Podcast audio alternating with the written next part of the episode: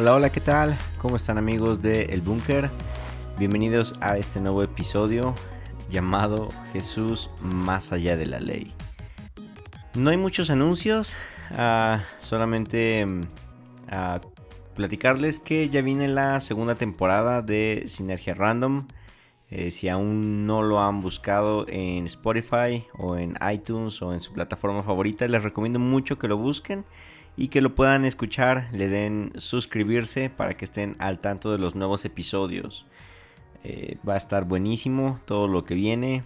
Y también sigan a todos mis amigos eh, que son integrantes de este equipo, a los cuales les mando un saludo, saludos a, Leo, saludos a Julio, Andrés, a, a Jonás, a Sam, Benji, todos ustedes muchas gracias. Ah, claro, se me olvidaba Obed. Obed, si estás escuchando esto, saludos para ti también. Ah, son increíbles y síganlos, síganlos en sus redes sociales. Ah, están, bueno, también ya abrimos un nuevo Instagram de Sinergia Random. Acuérdense, Sinergia con doble N. Allí van a encontrar los enlaces a los Instagrams de cada uno de ellos. Denle seguir y siempre están subiendo contenido bien, bien curioso, pero sé que no se van a aburrir. Creo que ya son todos los anuncios y me gustaría entrar de lleno a este episodio. La semana... ¿Qué fue la No, fue la semana pasada. La semana pasada mi cuñado eh, me, me bueno, nos invitaron mis suegros y, allí donde vive mi cuñado también a su casa a, ver películas, a ver series y demás allí en su casa. Y ya que habíamos visto películas y ya todos se habían ido a dormir, a mi cuñado siempre le ha gustado mucho ver las películas de terror. Y casi a nadie le gusta en, esa familia ver películas de terror, solamente a él y a mí. Entonces este, esperamos a que todos se fueran a dormir, nos quedamos eh, en la, en la noche despiertos y estábamos viendo qué película ver, pero ninguna nos convencía. La verdad es que ya no hacen las películas de terror igual de buenas como antes. Y entonces encontramos la serie de ah, American Horror History. Y la verdad es que nunca la habíamos visto. Bueno, él sí ya había visto la primera temporada. Yo nunca la había visto. Y me dijo que la primera temporada estaba buena. Y me dijo, pues vemos la dos y a ver qué tal está. Y yo le dije, pues bueno, pues dale. Y la empezamos a ver, la verdad es que, pues sí, sí la recomiendo, está palomera, dirían por ahí. A los que le gusta eh, la ciencia ficción, el terror y todo este tipo de cosas eh, paranormales y así, yo creo que les puede gustar. Hay una que otra cosa que está, ah, creo yo, ya demasiado viajada o volada, pero ah, tiene buena trama. La segunda temporada que vimos es acerca de un asilo eh, de, de, gente con problemas mentales. Y está, pues sí, está, está bastante buena. La cosa está en que empezamos a, ver la serie y aunque hay mucha ciencia ficción, aunque hay muchísimas cosas eh, que, ah, no sé, no, no tienen tanto impacto o así, de las cosas que más llamaron mi atención es que el, director, eh, digamos que habitúa o sitúa esta, esta temporada más o menos en el 1660 aproximadamente. Y, nos muestra cómo es que, cómo es que los hospitales psiquiátricos o en este caso el asilo era ah, gobernado o era regido por, el, por la iglesia católica. Había monjas allí atendiendo a los pacientes, había un sacerdote que es el que lo dirigía y demás cosas así.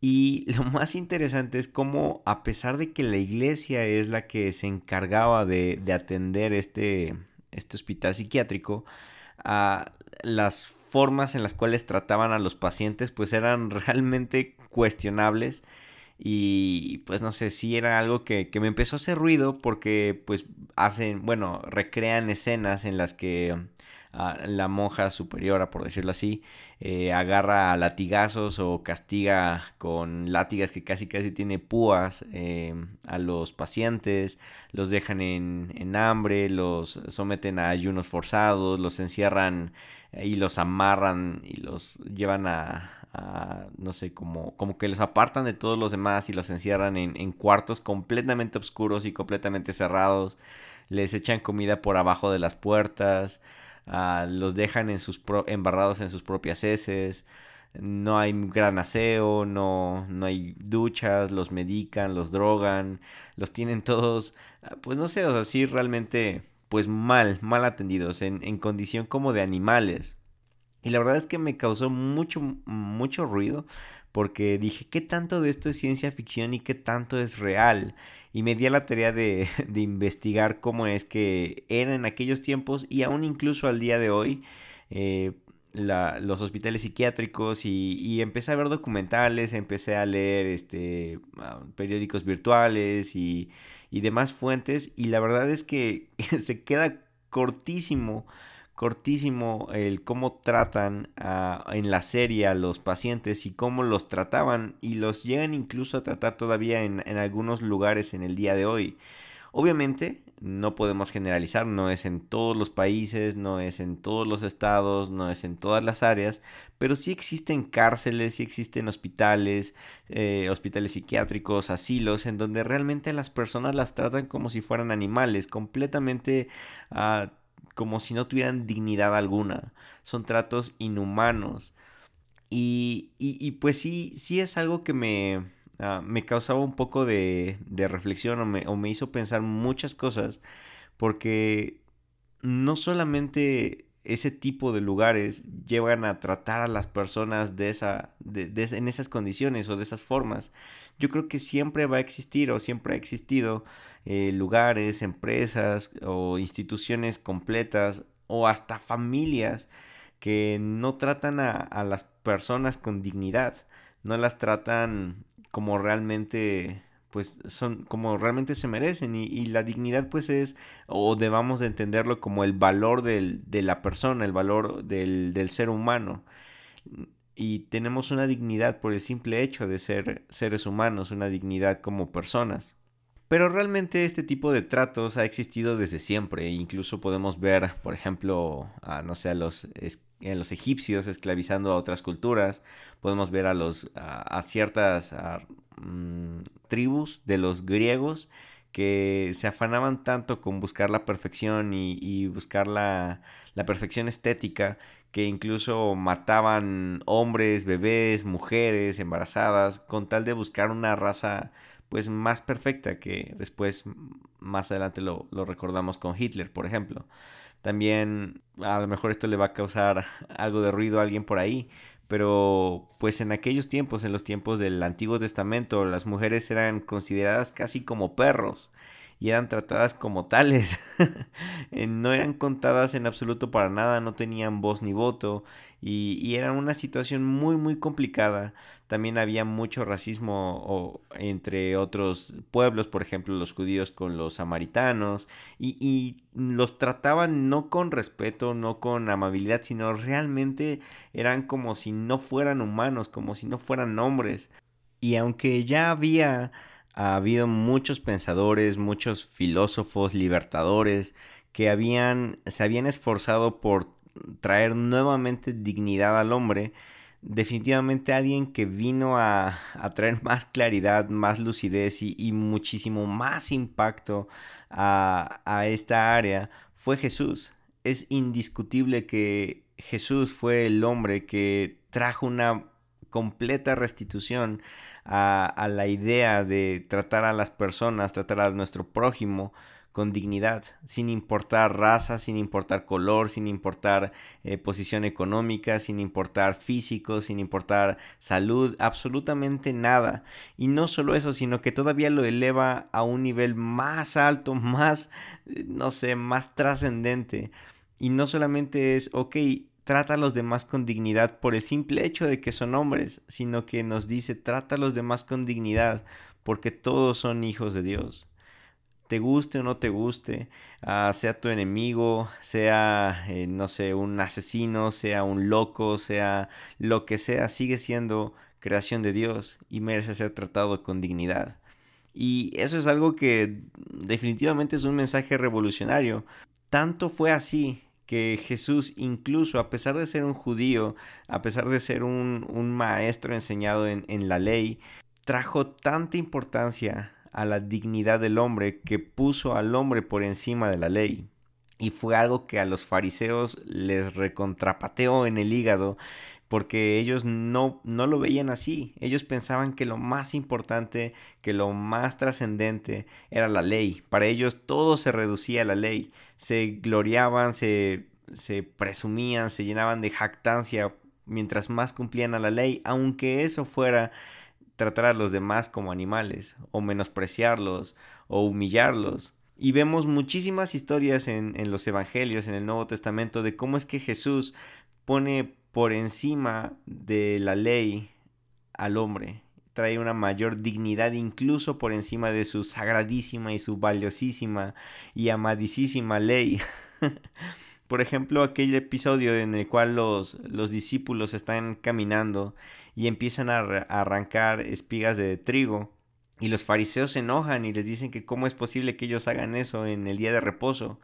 Y Jesús les responde que no se confundan, que el día de reposo fue hecho para el hombre y no el hombre para el día de reposo. O sea, les está diciendo, hey, es más importante la creación, es más importante el ser humano, es más importante el hombre, los hijos de Dios, que la ley, es más importante que los mandamientos, es más importante que todas esas reglas y cláusulas que ustedes se han puesto, que ustedes han formado a través para para conducirse. Es más importante la dignidad, es más importante el valor del hombre. Si un hombre tiene hambre, no importa si, si, si desobedeces a algún mandamiento. O sea, es más importante darle de comer a esa persona. Es lo que Jesús les estaba tratando de dar a entender. También vemos a aquella, aquella escena eh, por ejemplo, en la cual Jesús para sanar a un leproso se acerca y lo toca. Bien pudo haberlo dicho de lejos. Y, si hay algunos casos en los que Jesús lo hace así, que sin tocarlo, sin acercarse, lo sana. Pero es curioso cómo el, el autor hace énfasis en que Jesús se acercó y tocó al leproso para traerle sanidad cuando en aquel tiempo la ley también hacía que los leprosos no fueran tratados con dignidad, sino que eran excluidos de los mismos, ah, de los mismos pueblos, de las mismas colonias o, sociedades, los, los, excluían por completo, los llevaban a las orillas de los pueblos y nadie podía acercarse a ellos porque eran completamente inmundos. Y Jesús regresa y les devuelve la dignidad, el contacto humano, el amor, el calor, eh, la bondad, el cariño. A Jesús le importaban más las personas que la ley. También está esa eh, básica historia, y bueno, digo básica por lo conocida, no por ah, no porque no sea importante, sino aquella historia tan conocida en la que en la que traen a una a una prostituta, dicen, bueno, no, no es una prostituta, traen a una mujer que es sorprendida en el acto, dice dice la historia, y la traen delante de Jesús y le preguntan, hey, aquí está, fue sorprendida. Eh, la Biblia dice, o bueno, la ley dice que tiene que ser apedreada. Bien, en ese momento Jesús pudo haberlo hecho. Total, es lo que decía la ley. Pero no, Jesús le regresa la dignidad a esa mujer. La defiende por encima de la ley. Es más importante esa mujer que lo que dice la ley que lo que dicen las reglas, que lo que dicen ah, los protocolos. Es más importante la dignidad de esa mujer. ¿Te imaginas lo humillante que fue para ella? No sabemos con qué la cubrieron, no sabemos si la llevaron desnuda, no sabemos absolutamente nada de, de, de ese tipo de detalles. Pero ¿te imaginas cómo se sentía ella de sucia, de exhibida, humillada, delante de todos? Y Jesús la perdona, la ama, le devuelve la dignidad, porque para él es más importante el hombre por el simple hecho de ser hombre que la, misma ley o que los mismos prejuicios. Y eso es algo que realmente a mí me encanta y me reta muchísimo porque es bien fácil para, para nosotros, o bueno, hablo por mí, ver a un, a un vagabundo en la calle, a un marginado o indigente o esas personas que estoy seguro que tú has visto que puedes reconocer su aroma a dos o tres calles de distancia de tan fuerte que es de que han pasado meses o quizás hasta podría decir años sin bañarse y mm, sin cambiar su ropa que han estado durmiendo incluso sobre sus propias heces fecales o orines y, pues es un olor muy penetrante y es muy común o muy fácil ver personas entre las cuales yo me incluyo y cruzarte la calle o alejarte o, o verlos con cierto pues sí, con cierto desdén, aunque, aunque me duela reconocerlo, porque nos hace falta o me hace falta más de ese amor, más de esa visión con la que Jesús veía a las personas, porque llegamos a prejuzgar o tenemos esos prejuicios de tratar a la gente como, como se viste. Eh, como, dice ese dicho, ¿no? De cómo te ven, te tratan. Nosotros lo hacemos también. Nosotros tratamos a, las personas, tratamos a, a, la gente como, como la vemos y, y no la tratamos y no le damos esa dignidad y ese valor que merece porque se nos olvida que las personas valen por el simple hecho de ser personas y todavía más valen porque son creación e hijos de Dios. Todos, absolutamente todos, somos hijos de Dios. Y eso es en cuestión de, de personas en la calle o, personas que te puedes topar día con día fuera de, de la iglesia o fuera de las instituciones. Pero este tipo de racismo lo llevamos incluso a todas las instituciones a las que pertenecemos. Y todavía lo podemos traer más y a lugares más tristes, que es justo donde quiero llegar, que es a la iglesia. Y no tenemos que poner a lo mejor casos tan extremos y decir, ah, es que la iglesia es racista o la iglesia es, este, o tiene rechazo o es exclusiva o cosas así. Igual, no quiero ser amarillista o, generalizar y decir que todas las iglesias son iguales y que ninguna iglesia en el mundo es inclusiva ni nada de esto, no. No, no, para nada. Yo conozco iglesias increíbles que son inclusivas, que tienen una cultura muy sana, que aman a las personas. Conozco muchísimas iglesias así.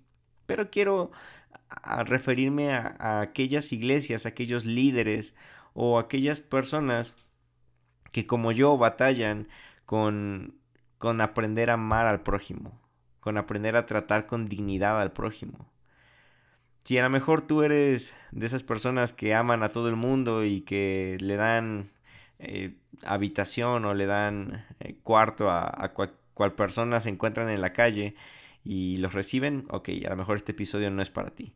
Pero si tú eres un poco más frío de corazón, si tú eres un poco más duro de corazón y te identificas con lo que estoy diciendo, creo que es momento de, de reaccionar, es momento de darnos cuenta de que como iglesia, como parte de la iglesia, como parte de, no sé, sea cual sea tu puesto, liderazgo no liderazgo, pastor o no pastor, o incluso si no eres creyente eh, y, y como persona, te está faltando ese calor, esa bondad y ese amor hacia el prójimo y los tratamos eh, con cierta o tenemos cierto racismo por cualquier característica de verdad creo que necesitamos cambiarlo. Si queremos ver un, una transformación en nuestra sociedad, en nuestra cultura, en nuestras familias, en nuestra descendencia incluso, porque como nosotros tratemos a los demás, nuestros hijos lo van a observar y así mismo van a tratar a los demás. Hay muchas personas y muchas iglesias que, que también conozco que ponen por encima a la Biblia que a las personas. Entonces, por ejemplo, y no sé, el ejemplo más básico que se me viene a la mente son los tatuajes.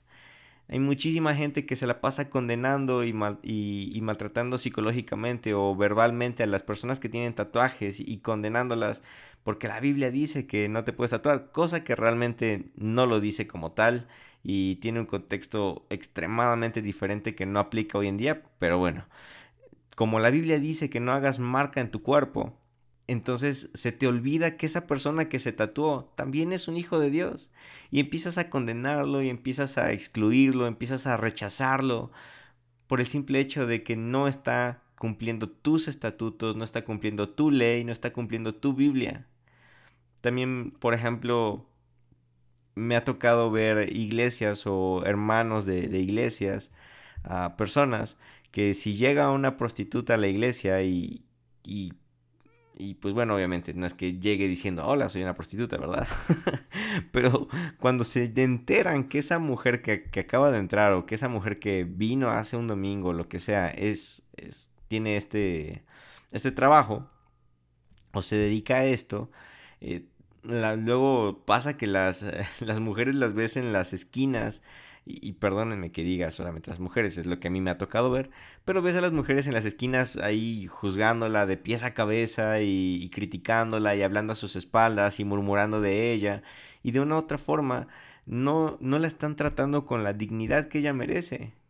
Sin importar a lo que se dedique, sin importar su pasado, sin importar su presente, sin importar sus pecados, porque Jesús nos mostró que es más importante el valor de la persona por el simple hecho de ser persona que todo lo que pueda involucrar su vida.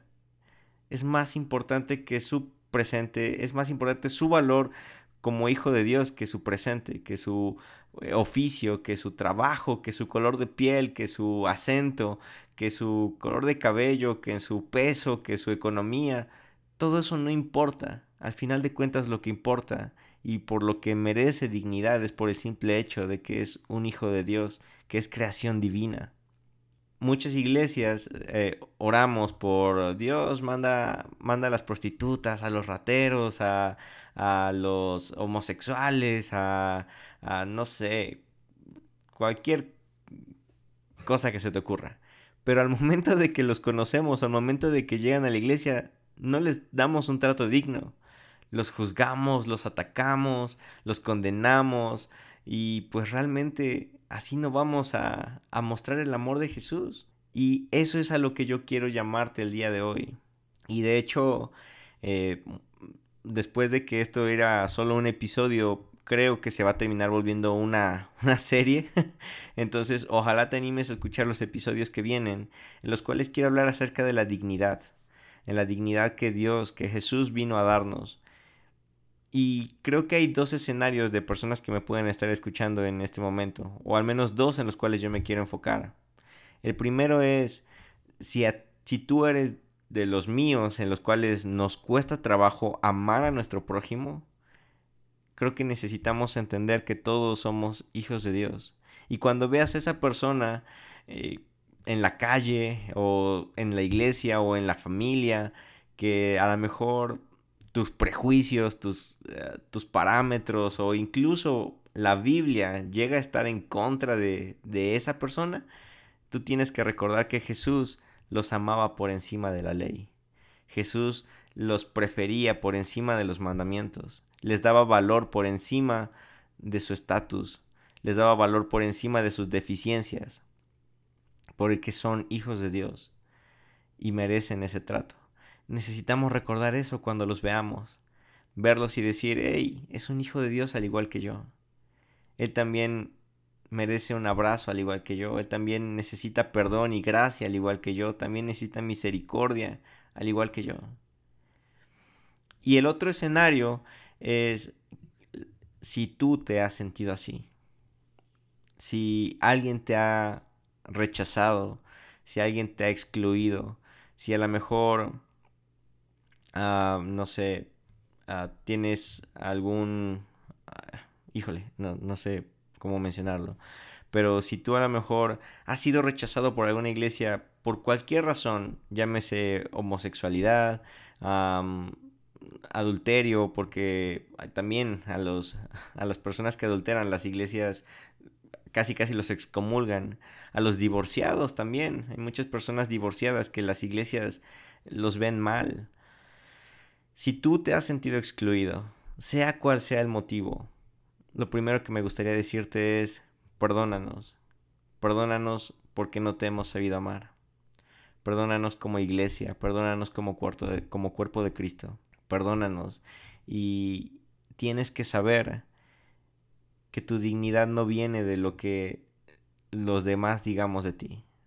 Tu dignidad no viene de lo que incluso la iglesia diga de ti. Tu dignidad viene de que eres un hijo de Dios.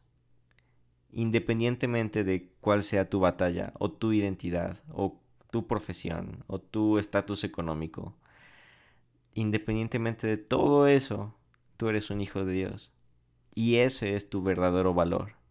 ese es tu verdadero eh, dignidad, es tu verdadero, es lo que realmente te da, te da importancia. Todo lo demás está de sobra.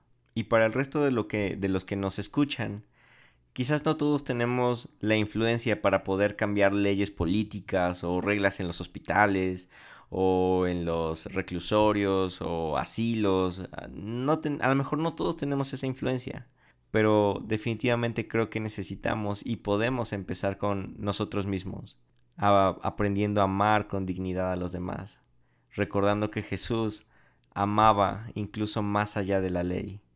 Nosotros necesitamos amar incluso más allá de la Biblia, dar gracia incluso más allá de la Biblia, dar misericordia, dar bondad, servicio, amor, por encima de la ley, por encima de la Biblia. Olvidémonos ya de, de condenar, de criticar y de juzgar solamente. Dejemos de usar la Biblia para condenar y atacar.